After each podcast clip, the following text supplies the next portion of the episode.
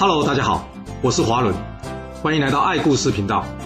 我喜欢听故事，希望故事能带给您想象力、思考力、判断力以及创造力。让我们一起来听故事喽。上次我们说到了，公孙衍建议这秦惠文君啊，攻打赵国来破坏这个合纵。张仪一听，要命啊！这合纵才没多久，你公孙衍就来搞破坏啊！于是他跟秦惠文君说：“明公，若是按照大梁诏建议出兵攻赵。”要是这时候韩国出兵攻击宜阳，楚国出兵攻击武关，魏国进犯河西，齐燕两国率军支援，请问秦国可以同时视线开战吗？秦惠文君被张仪这一问啊，当场给问倒了。对吼，没有人说他们要乖乖在那边等我们去攻打他哎，这诸侯联军也可以主动攻秦啊。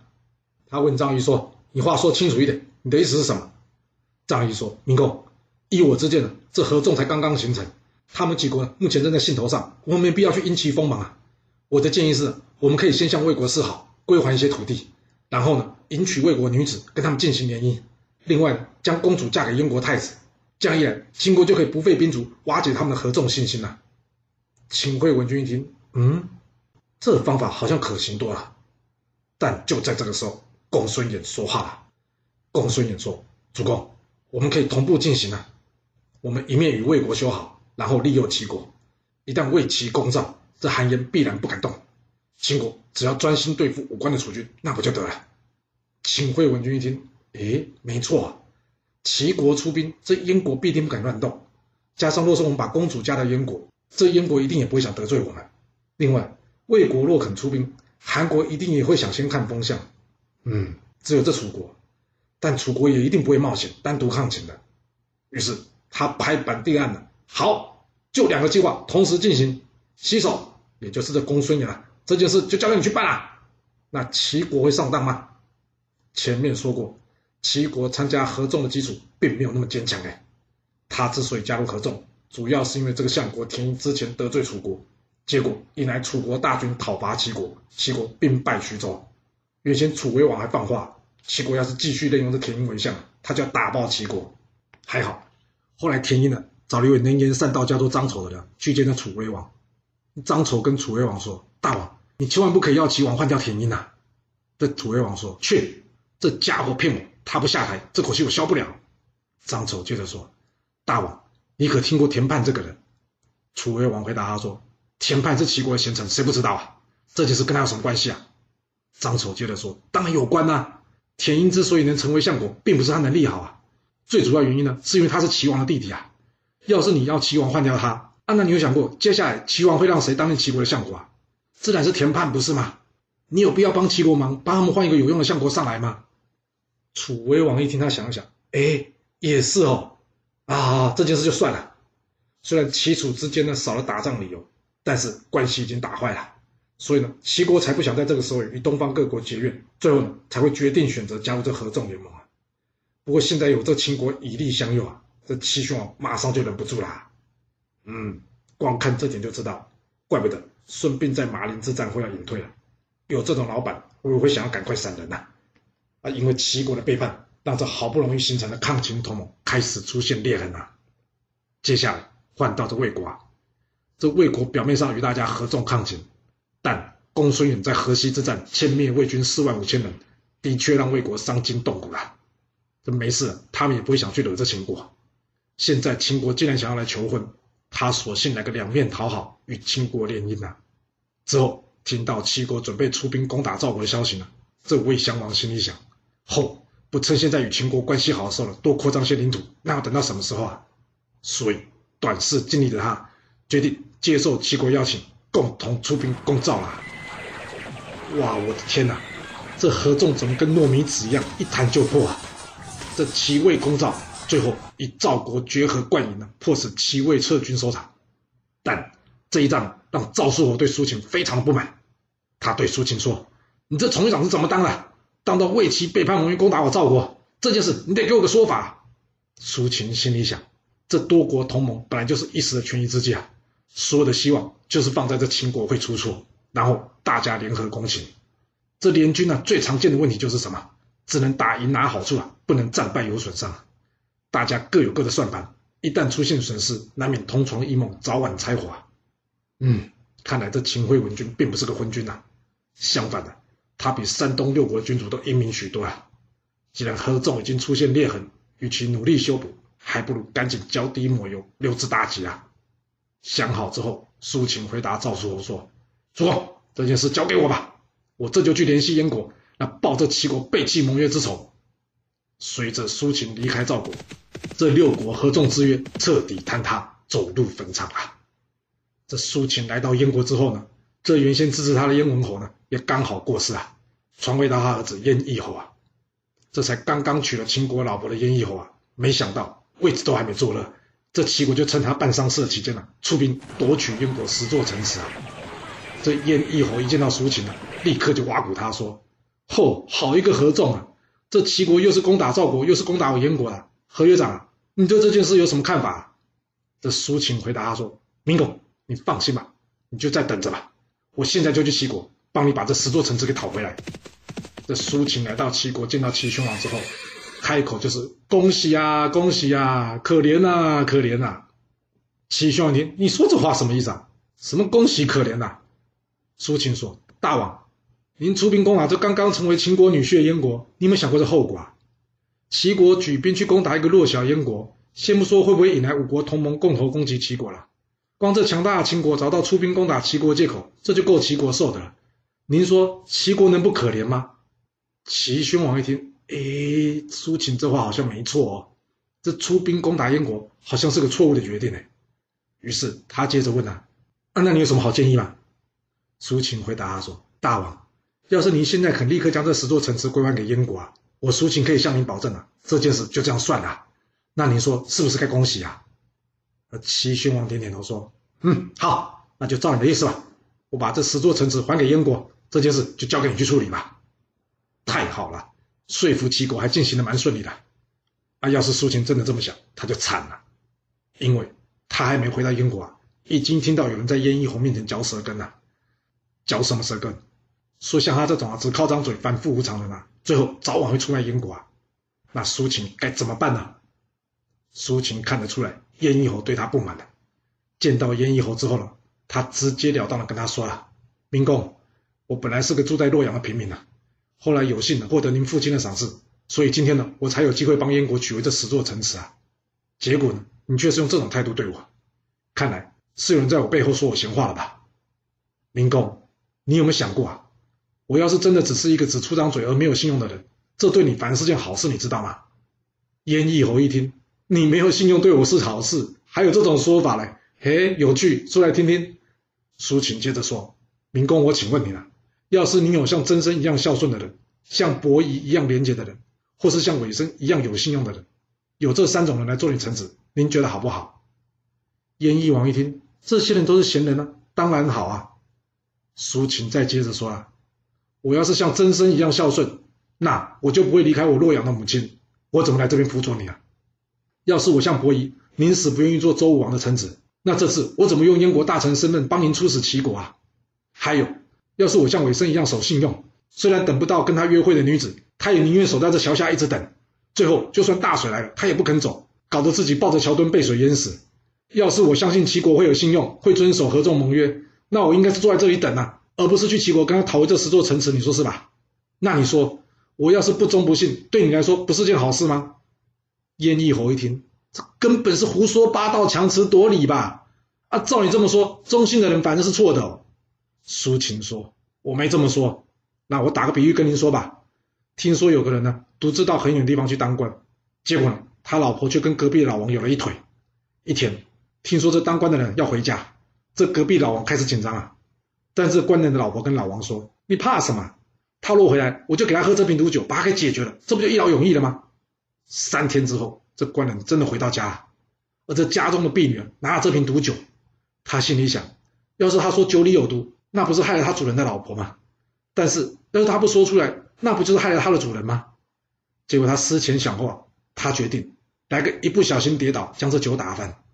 这官人看到之后啊，气得鞭打了他五十下。而这婢女打翻了一瓶酒啊，救了他主人，也没有出卖他祖母。但结果是什么？却换的是自己被人误会受罚。他的状况就跟我现在状况是一样，我们两个可以说是同病相怜啊。听到这，燕一侯想，嗯，不管怎么说，苏秦的确不费一兵一卒取回十座城池，还算个有用之人。就算我再不喜欢他，只要他有用，就可以留下来。于是他决定让苏秦留在燕国做官。那故事到这就结束了吗？怎么可能？这苏秦不知道吃出了什么药，已经是自身难保他了，竟然色心大发，做了燕翼侯母亲的小王，也就是跟他妈妈有一腿了。然后知道这件事的燕翼侯呢，却异常的平静，甚至对苏秦更好了。有没有这种事啊？建个县城的儿子？当然没有啊！这苏秦越想越不对劲了，他觉得这燕翼侯太深沉了，要是继续在燕国待下去啊，他肯定会不得好死啊！所以，他主动向燕翼侯提出了他想要到齐国去进行反间计啊。他跟燕翼侯说：“我在燕国呢，对燕国帮助不大，但是到了齐国却可以使燕国强大。大王，你就让我去齐国吧。”燕翼侯点了点头。不久之后，苏秦是小王这件事呢，传遍了大街小巷。而这苏秦得罪燕翼侯，两人结下梁子的事，无人不知，无人不晓啊。所以这苏秦呢，终于可以名正言顺的逃离燕国，并且以间谍的身份进入齐国啦。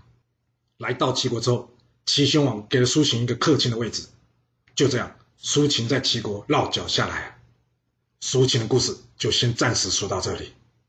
就在苏秦离开赵国。结束他纵横六国传奇故事的同一时间，另外一位也是鬼谷子徒弟张仪，他的传奇才刚刚起步。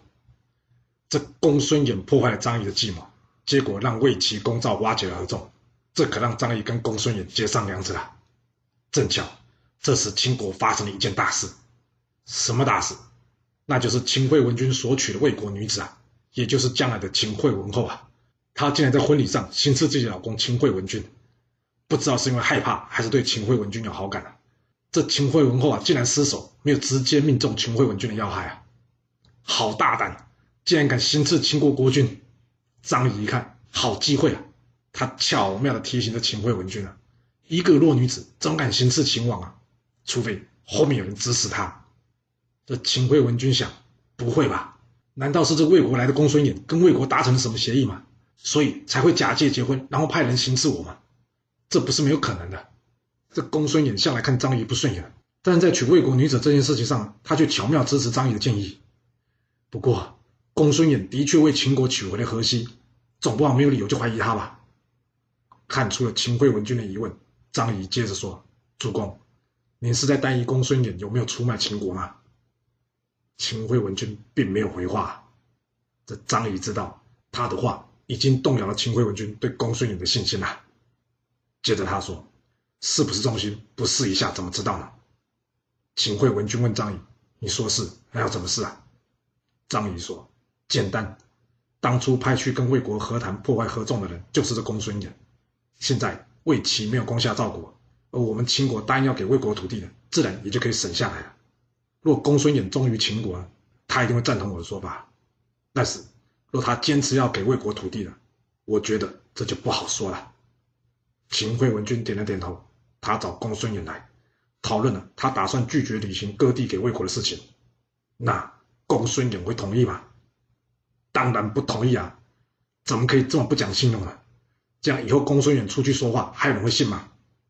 见到这一旁的张仪立刻补枪说道：“主公，依我的看法，若一定要割地给魏国也可以，但是不是这种给法。”秦惠文君一听，你说这话什么意思啊？可不可以说清楚一点？接着，张仪将他的计划详详细细的告诉了秦惠文君。这公孙衍一听，哪有人会用这种卑鄙小人做法？张仪回答他说：“没错，我就是小人。我张仪宁愿背上这恶名，也要让秦国壮大，绝对不会像有些人自己要唱高调而牺牲秦国利益。”这秦惠文君低头沉思了一会，这真的可行吗？担心秦惠文君会有所动摇。这公孙衍赶紧补上说：“主公，现在秦国的策略应该是要与魏国修好，将力量放在处理外族身上。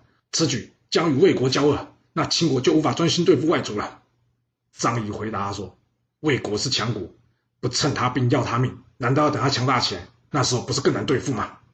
况且我的建议并没有与魏国交恶，反而是弱化魏国的同时，又能与其结交友好，这不是一举两得吗？”听到这。秦惠文君说：“别吵，我已经决定了。好，张仪，就照你的意思去进行吧。我就直接告诉魏国，这地我们不给了。”魏襄王一听到秦国不愿意履行承诺之后，他立刻派出使者去向秦国兴师问罪啊。但这不来还好啊，一来之后，秦国索性来个恶人先告状啊，给不给土地在其次吧。你魏国派来兴师我秦国国君，这账总得先算一下吧。接着，秦惠文君直接任命公子华为大将，张仪为副将，出兵攻打魏国啦。这秦国火速攻陷魏国濮阳之后，秦惠文君呢，再派出张仪为使者去见这魏襄王。张仪跟着魏襄王说：“大王，其实秦魏两国啊，合则两利，分则两害啊。我是魏国出身的，自然也不希望秦国攻打我的父母之邦啊。说句实话，我家主公啊，本来对魏国没有什么恶意的。”不过呢，魏国动手在先，自然他就难免动怒了嘛。还好哦，在我好说歹说之下，我终于说服我家主公啊，秦魏两国应该是要和好的。你看啊，我家主公多有诚意啊！他虽然刚刚攻下的濮阳城啊，但是他完全没有占为己有意思了。他今天呢，就是特地请我来了，将这濮阳城还给你的。哦，有没有那么好？没事，将刚刚占领的地方还给我。张仪接着说了，不只是还地啊。我家主公呢，还派了公子来做仁慈呢。他是真心希望秦魏两国修好的，啊有没有这么好的事？又来这一套？除了打赢还还地，这一次还加码送上一位人质，能不能信呐？哇，张仪这神操作，把魏国的一帮君臣都搞懵了。这到底是在演哪一出啊？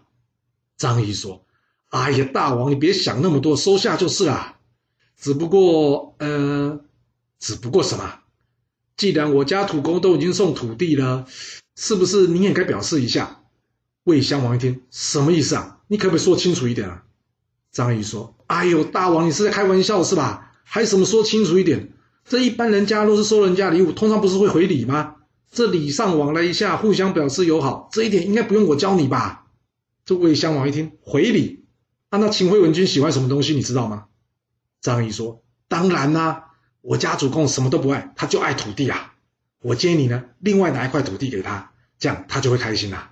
啊，他开心，秦魏两国盟约就会稳固。啊，秦魏两国盟约稳固，接下来魏国就可以完全无后顾之忧，放心向东用兵啊！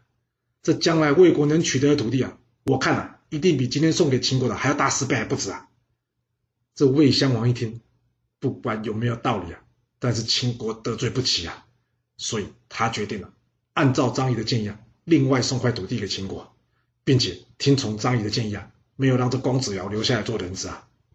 回国之后，秦惠文君对张仪的表现开心呐，不但不用送土地，而且还另外得到了一块土地，并且，与魏国维持好稳固的关系。他心里想，这张仪的一张嘴好过千军万马，这正是我秦国现在需要的。秦国在扩张的同时，兵力耗损应该是越少越好。不然，这国家早晚打穷啊！嗯，这张仪，我得好好重用他，让他发挥发挥才是。这秦惠文君这么想，聪明的西手难道看不出来吗？前面说过很多次了，这国君对大臣的信赖一旦动摇，那功再高也只剩下正主的价值了。既然如此，还不如退位让贤啊！于是西手决定挂冠求去，离开秦国啊。那。秦惠文君会放人吗？他知道西守是个人才，若让他离开，这对秦国恐怕不是件好事呢。但不管是杀了他，或是不让他离开，都将阻碍将来各国人才来秦国之路。怎么办呢？既然不能杀，那干脆大方一点，开开心心的送西首离开这秦国吧。或许将来战场相见，还能留下几分情面。